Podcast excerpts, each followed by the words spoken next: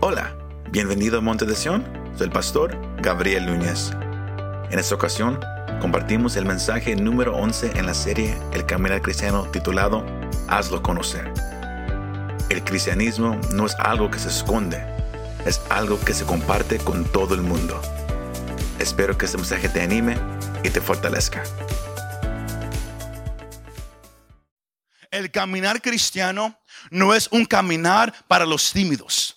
El caminar cristiano es un caminar para valientes. Es un caminar para aquellos que están 100% convencidos en quien han creído. Porque como hemos hablado, el caminar cristiano trae sus batallas, trae enemigos, trae dificultades, trae, montañas, trae valles, mas sobre todo Usted puede encontrar más y más, lo más que usted camine con el Señor, lo, más que usted madure en el caminar. Usted va a conocer a Dios cada, cada vez más y más mejor cada día. Pero todo inicia conociendo esta parte, que el, creyente no es llamado solamente a creer en Jesús. Pero como, lo hemos tocado es, es, estos últimos meses, el creyente es llamado a ser un discípulo del Señor. Y para ser un discípulo del Señor, uno no se puede esconder.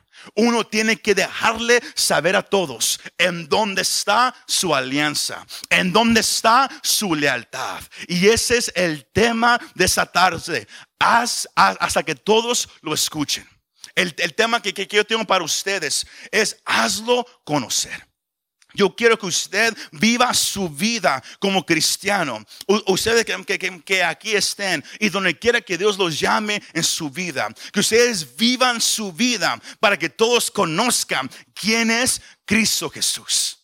Que usted no viva su vida para promoverse a usted que usted no viva su vida para promover a sus hijos, a su pareja, a su negocio o, a un equipo de deportes. Que usted viva su vida el resto, el resto de que Dios le permite estar en esta tierra hasta que todos conozcan quién es Jesús de Nazaret.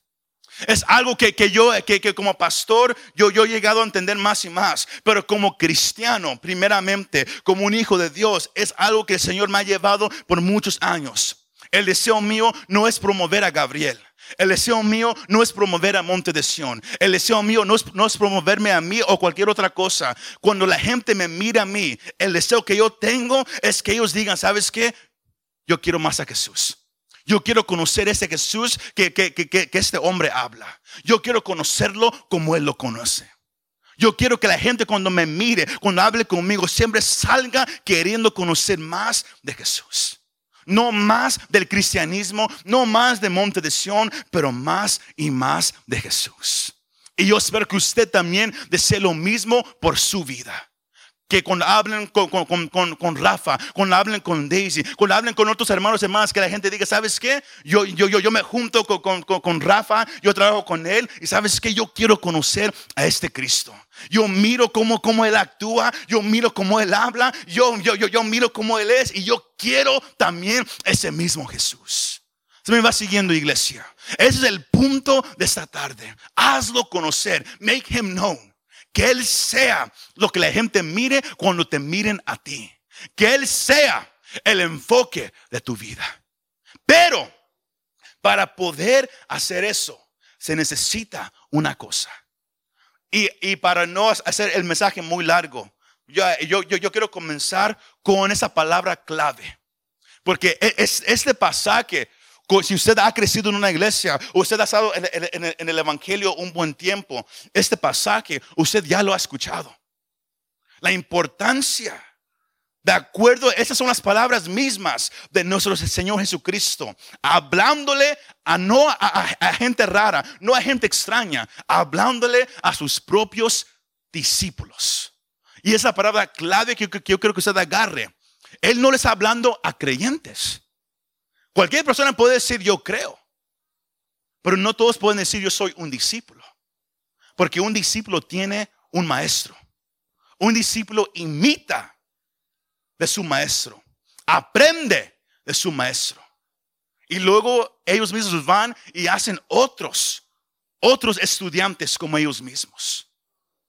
Sino Jesús en ese pasaje le habla a sus discípulos. Y la palabra clave aquí, después de discípulo, es la, es la palabra confesar. Y, eh, um, uh, tenemos una imagen de, esa definición. Pero si usted busca la palabra original, la palabra original eh, significa pacto, reconocer o confesar en el nombre de una persona. Sino el pasaje aquí dice, por tanto, todo el que me confiese delante de los hombres, yo también lo confesaré delante de mi Padre que está en los cielos. Ahora, y, si tomamos la definición de confesar, que una vez más es hacer un pacto, es reconocer, es confesar, si lo ponemos en el contexto de cómo el Señor usa esa palabra, podemos llegar a esa definición, a esa misma para, que usted lo mire. Es confesar lealtad. To confess loyalty. Confesar lealtad a Cristo. No escondidos. No, no nomás donde, donde lo sepa. No, es confesar alianza a Él públicamente. Diga conmigo públicamente. Porque ahora todos dicen, es que mi, mi relación con Jesús es privada. Es privado, es nomás yo y Él. Hay un tiempo para entrar en el lugar secreto, para nomás hablar con Él a solas. Pero el cristianismo no se vive escondido, iglesia. El, cristianismo no se vive escondido. Porque hay un problema grande en la iglesia cristiana que, ha, pasado por las últimas décadas. Y es que por una razón, la, la, iglesia ha dejado que el mundo le diga qué puede decir y qué no puede decir. Ha dejado que el mundo los dirija a lo que ellos tienen que hacer o no deben de hacer. Pero sabe una cosa, el cristianismo no se vive a escondidas. Esas palabras del Señor Jesucristo donde dice que el que me confiese delante del Padre, yo lo confesaré delante de mi Padre. El que me confiese delante de los hombres, yo lo confesaré delante de mi Padre. O la persona al confesar a Cristo está diciendo, yo le soy leal, yo le soy fiel solamente a Cristo. ¿Por qué? Porque Él es mi Señor y Él es mi Maestro. Y cuando la persona dice públicamente, Cristo, tú eres mi Señor, tú eres mi Maestro, yo solamente a ti te voy a seguir, Él también hace lo mismo. Él reconoce a ese hombre o mujer como un servidor, como alguien fiel, pero lo reconoce delante del Padre. El deseo es que el día que usted muera y esté delante de la presencia del Señor, que Él, que él no diga, yo nunca te conocí. Que, que, Él no diga, ¿sabes qué? Yo no sé quién eres. Que Él diga, ¿sabes qué? Ah, aquí, está Luis. Aquí está Rafa mis siervos fieles, que dieron su vida por mí en la tierra. Toda su vida estaba dedicada solamente para mí. Ellos me, reconocieron a mí, yo los, yo los reconozco a ellos. Es el deseo que yo tengo para mi vida y lo que yo quiero para cada uno de ustedes. Yo no sé si usted también desea lo mismo, iglesia. Que, usted sea, reconocido por, nuestro Señor Jesucristo. Pero eso es el, punto de este contexto. Porque si usted toma el tiempo en su casa y usted lee ese capítulo 10, usted va a notar que es un discurso entre el Señor y sus discípulos.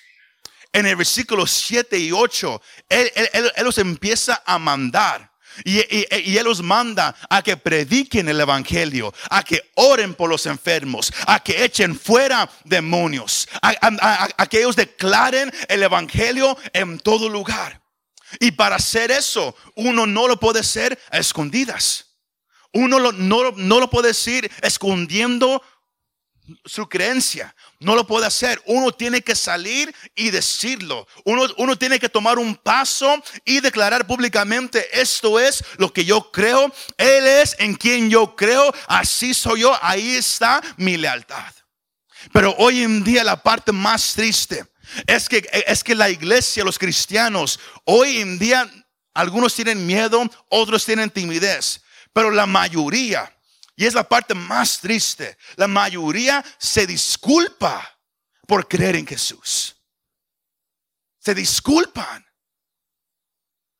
Cuando hablan de Jesús y alguien dice, sabes que no, no, me, no me hables de eso. Ok, perdóname, I'm sorry. Se disculpan de hablar de Cristo. Como, como si es algo malo, como si el nombre de Cristo es algo malo, cuando es el nombre más precioso que existe en la humanidad. Porque es el nombre de nuestro Señor y Salvador.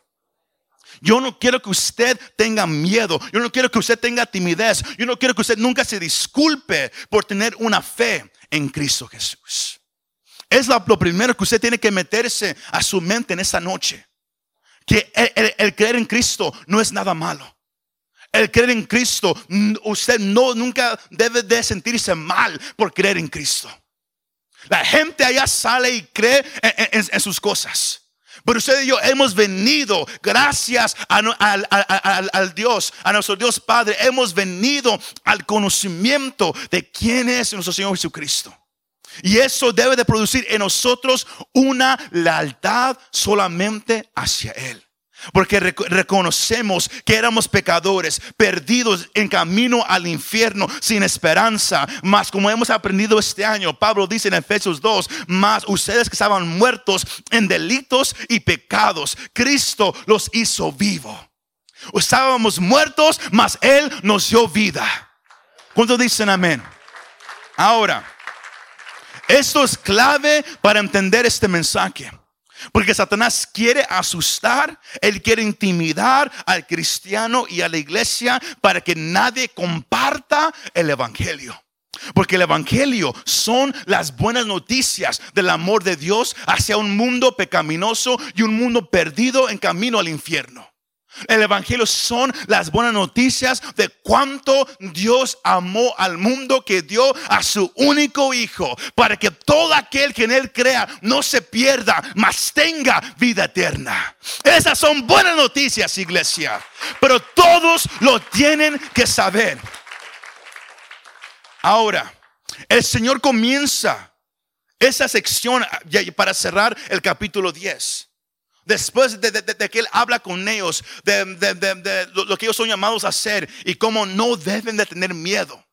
Él dice, si ustedes me confiesan delante de los hombres, si ustedes declaran públicamente, audiblemente que se escuche, si ustedes declaran su lealtad a mí ante los hombres, ante la sociedad, ante todos, yo haré lo mismo delante del Padre.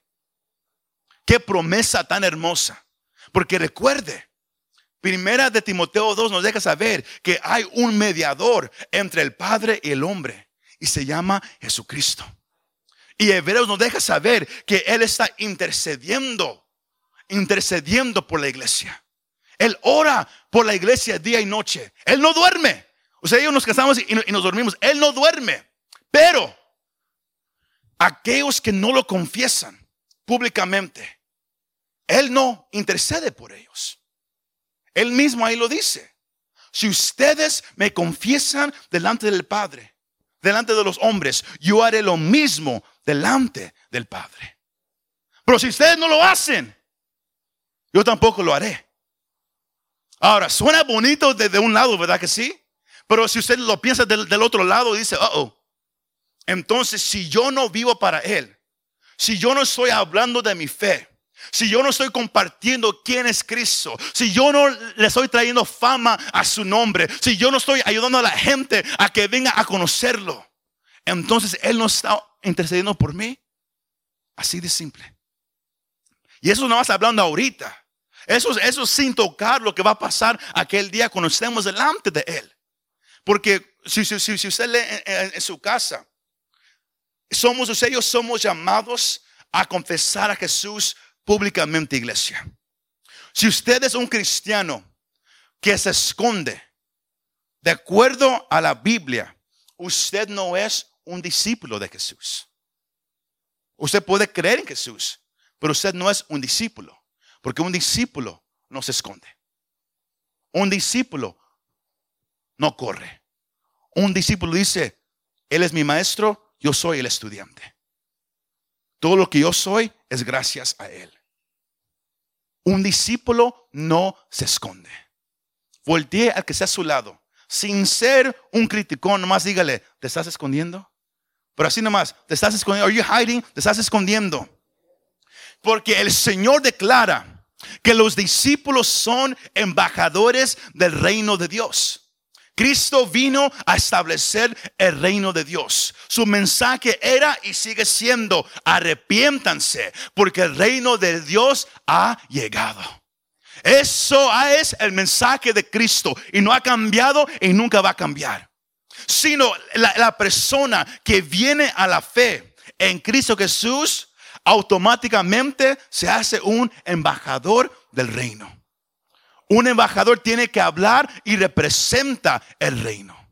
Usted representa el reino de Dios. Aunque usted no sea rico, aunque usted sea bonito o feo, no importa. Usted representa el reino de Dios. Y usted y yo tenemos que pensar de esa manera. El evangelio no es que yo, yo hice una, oración y ahora me siento hasta que Cristo venga o que yo me muera. No, mi, única mirada nomás está el cielo. Ah, eso no es el evangelio, hermano. Cristo nos salvó, pero no nos salvó para estar sentados, nos salvó para ayudar a, demás gente a que venga a conocerlo como usted y yo lo hemos conocido. Y para hacer eso no lo podemos hacer de escondidas. Porque el verdadero discípulo se somete a Jesús en dirección, en ordenanza, en amistad, en todo. El deseo de un discípulo de Jesús es que todos conozcan a Cristo como Señor y Salvador. Ahora, una pregunta bien simple. ¿Desea usted sinceramente de que la gente conozca a Cristo como Señor y Salvador? Algunos respondieron, algunos están un poco, callados, porque todo ahí comienza. Usted sabe si es un discípulo de verdad con, una, una, pregunta así de básica. ¿Quiero yo que la gente conozca a Cristo o no? ¿Quiero yo que la gente lo conozca o no? ¿Hay un deseo en mí para, para que ellos lo conozcan? Y si, y si la respuesta es sí, Ahora uno se hace la pregunta, entonces, ¿qué estoy haciendo yo para ayudarlos? ¿Cómo estoy yo viviendo mi vida? ¿A quién estoy promoviendo? ¿Qué estoy yo sacando a la luz? La manera que yo soy ayuda a la gente a venir a Cristo o las hace que, que se alejen más y más. Porque el punto es que todos lo conozcan, que todos lo sepan. Es por eso la importancia de, reconocer que si eres un discípulo de Cristo o no, ahorita. La importancia de, reconocer esa parte. ¿Puedes tú confesar a voz alta que Jesús es el Señor? ¿Puedes tú decir que Jesús es mi Señor? Más uno lo dijo. Jesús es mi Señor. Para algunos dice, uh, suena un poco raro, ¿verdad que sí? Porque no, están acostumbrados. Pero Jesús es mi Señor. Él es mi Salvador. Mi Salvador porque me rescató del infierno. Mi Señor porque mi vida ahora es dedicada solamente a Él.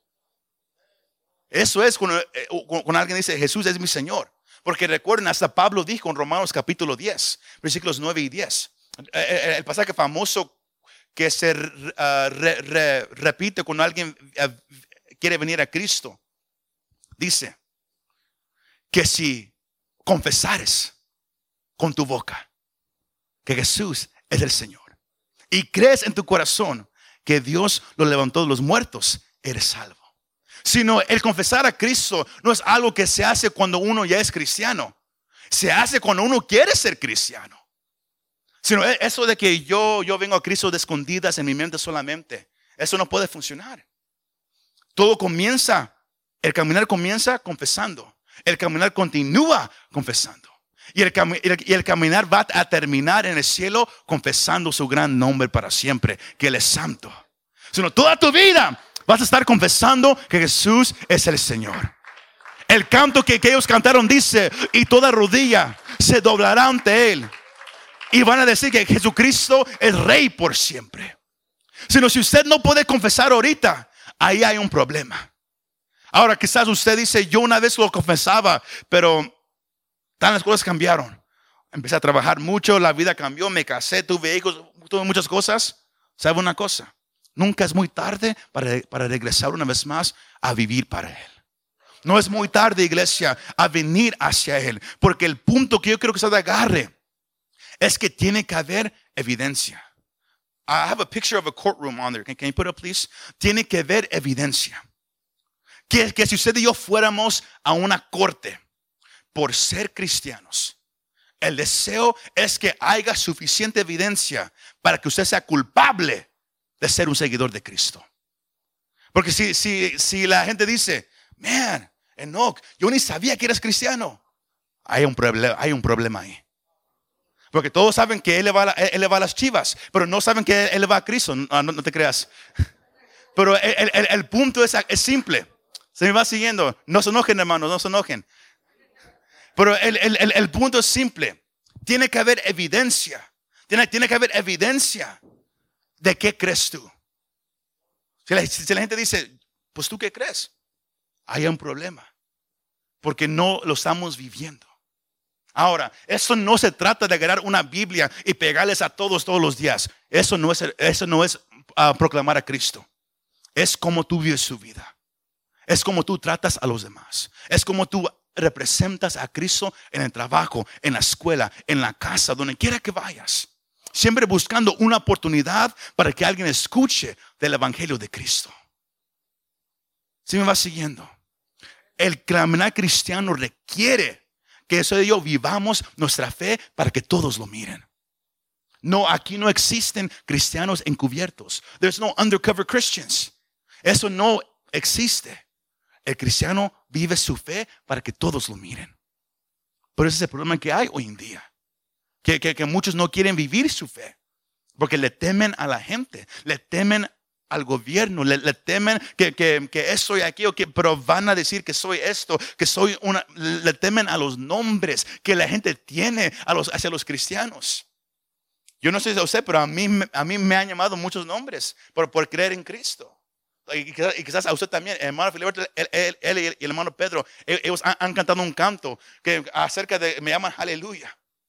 Amén. Que me llaman tantos nombres. ¿Verdad que sí? Pero eso debe de ser para, para el cristiano un, momento para estar feliz. De que reconocen que yo vivo mi vida para alguien. De que se puede mirar de que yo soy diferente a los demás. Se puede mirar de que yo soy diferente a todos los que están en este mundo. Ahora, Charles Spurgeon dijo esto. Lo que Cristo es para ti en la tierra, eso serás para Cristo en el cielo, en el cielo. Repetiré esta verdad. Cualquier cosa que Jesucristo sea para ti en la tierra, serás para Él en el día del juicio. Si Él es querido y precioso para ti, serás precioso y querido para Él. Como tú lo trates a Él, lo mismo te, va, a pasar ese día. Si Cristo es todo para ti ahorita, tú serás todo para Él en ese día. Usted me va siguiendo. Es, importante, iglesia, cómo vives tu vida. Cristo, él, le dice a, los discípulos, tienen que, mis discípulos me confiesan delante de los hombres. Y cuando ellos lo hagan, yo los confesaré delante del Padre. Eso es la parte que yo quiero que, que usted agarre. Pero como dije, muchos se asustan. Muchos se hacen tímidos por, por la familia, por el trabajo. No saben qué, qué, va a pasar. Pero Cristo, Él deja saber todo eso ahí mismo en el comienzo. Por eso, así, su Biblia. Ahí mismo, el versículo 34. Ah, él, él dice, no piensen que vine a traer paz a la tierra. No vine a traer paz, sino espada. Oh, eso, es un poco raro, ¿verdad que sí?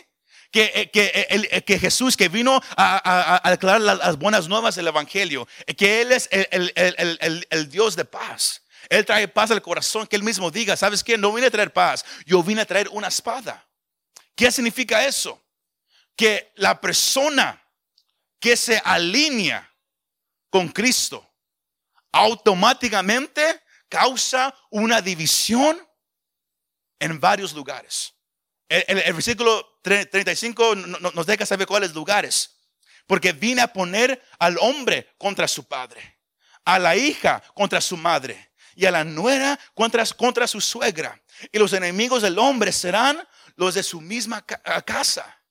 Cuando usted viene a conocer a Cristo, automáticamente se hace una división. No, no porque Jesús es un Dios de división, sino porque lo que representa, el, pecador no quiere nada de eso. Sino cuando usted viene a Cristo, Escúcheme esto, si usted quizás todavía no lo conoce y, usted lo quiere conocer, pero tiene miedo lo, que, lo que tu papá va a decir, lo, que tus hijos van a decir, lo que tu pareja va a decir, va a haber división. Es la parte que usted y yo tenemos que entender, que a muchos no, les va, no les va a gustar. Y, para muchos creyentes, eso les va a costar la relación en su familia. Hay muchos Quizás aquí, pero hay, testimonio tras testimonio de, hombres y mujeres que, vinieron a Cristo y su familia paró de, hablarles. Ya no hablan con ellos, ya no, ya no los invitan para la Navidad a comer, ya, ya no tienen invitación a, los cumpleaños. They shun them, dice en inglés. Los hacen a un lado. Y duele. Somos humanos, duele. Y muchos, por no querer perder esa amistad, hacen a un lado al Señor Jesucristo. Y Él dice que un discípulo verdadero nunca hará eso. Es por eso que seguir a Cristo no es, no es fácil, es difícil. Y muchos un día estarán delante de Él con lágrimas diciendo, perdóname. Perdóname por haber ponido a mi familia antes que ti. Perdóname por, haber ponido el trabajo, lo que la gente pensaba de mí antes de ti. Va a ser, va a ser las cosas más tristes ese día para mucha gente.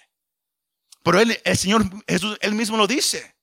Ah, y, la parte que él dice, usted lo, puede leer en su casa. Está en Miqueas capítulo 7, versículo 6. El profeta él, mismo dice que el seguir a Dios va a causar problemas en la familia.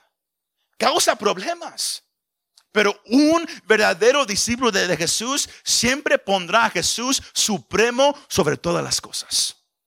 Eso no significa que, que, usted, que usted pare de amar a su familia, usted, usted pare de, de, proveer si usted es esposo. No, no, no. Eso significa que tu lealtad primero está con Cristo sobre todas las cosas.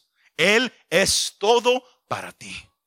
Un discípulo de Cristo pone a Cristo en supremo lugar. Antes que hijos, antes que nietos, antes que esposo o esposa. Ahora, y, y usted puede decir, pero eso suena duro, pero es hermoso. Porque una persona que ama a Cristo siempre será un mejor esposo una mejor esposa. Siempre será un mejor padre, un mejor abuelo. Siempre será un mejor hijo. Porque la Biblia lo manda de cómo uno debe de tratar a su familia. Pero aquí hablamos acerca del lugar de posición. Cristo tiene que ser supremo sobre todo. ¿Cuántos dicen amén? Él tiene que ser supremo, iglesia. Sino eso va a causar quizás problemas para muchos. Pero por eso el punto aquí que él dice, el Señor dice es que el, punto es hacerlo conocer. Cristo tiene que ser el enfoque de, la vida. El versículo 37 dice, el que ama al padre o a la madre más que a mí, no es digno de mí. Y el que ama al hijo o a la hija más que a mí, no es digno de mí. Siempre recuerden eso, iglesia. Que Él sea lo más supremo en tu vida. Que Él sea aquel que Él es digno de toda tu atención en tu vida. Antes de, la familia, que sea Cristo primero. ¿Cuántos dicen amén?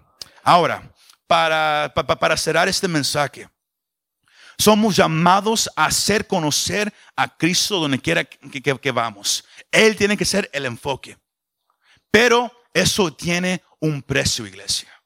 Y por eso el Señor dice en el versículo 38 y 39, Él dice, el que no toma su cruz y sigue en pos de mí, no es digno de mí.